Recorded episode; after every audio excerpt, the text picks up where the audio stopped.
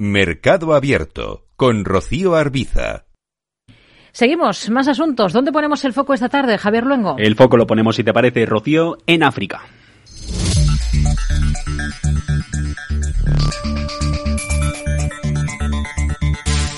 Concretamente en Jumia, el gran unicornio del continente olvidado, a menudo apodado como el Amazon africano. Testigo de los cambios de los hábitos de compra de los consumidores de esta zona del mundo con la llegada del comercio electrónico, que por cierto trae buenas perspectivas, a pesar de que por el momento represente apenas el 0,5% del total de las ventas al por menor.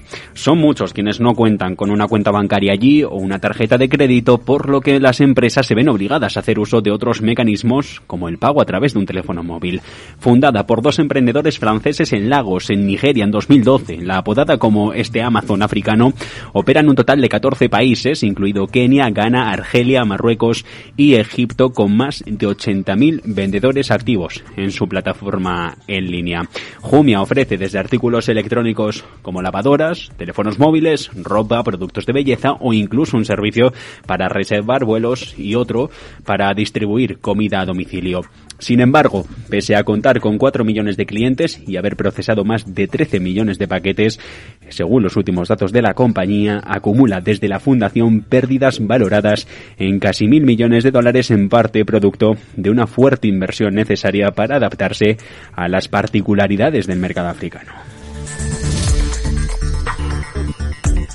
En el último año cerrado, las ventas han alcanzado los 507 millones de euros. Esto es un 42% de crecimiento respecto del ejercicio anterior. ¿Y esto que le llevó? A tener las ansias de cotizar. Lo hizo en abril, el 12 de 2019, en la Bolsa de Valores de Nueva York, convirtiéndose en la primera startup, afirmaban, en acceder al intercambio de valores bursátiles mundiales en Nueva York procedente de África.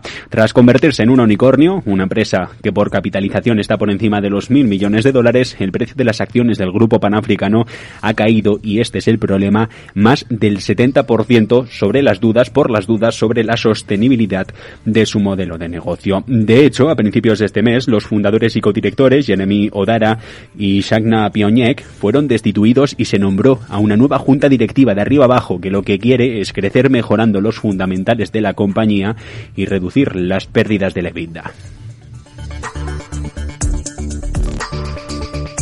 Así, en este plan de reestructuración, ¿qué es lo que ha decidido Jumia? Por un lado, salir de negocios como el de Camerún, Ruanda y Tanzania, mientras prepara el lanzamiento de un servicio Prime, uno de suscripción similar al del Amazon americano, con entregas gratuitas para los clientes que pagasen un poquito más. Luego está Jumia Logistics, el servicio logístico interno de la compañía para clientes en todos los mercados, a excepción de Sudáfrica.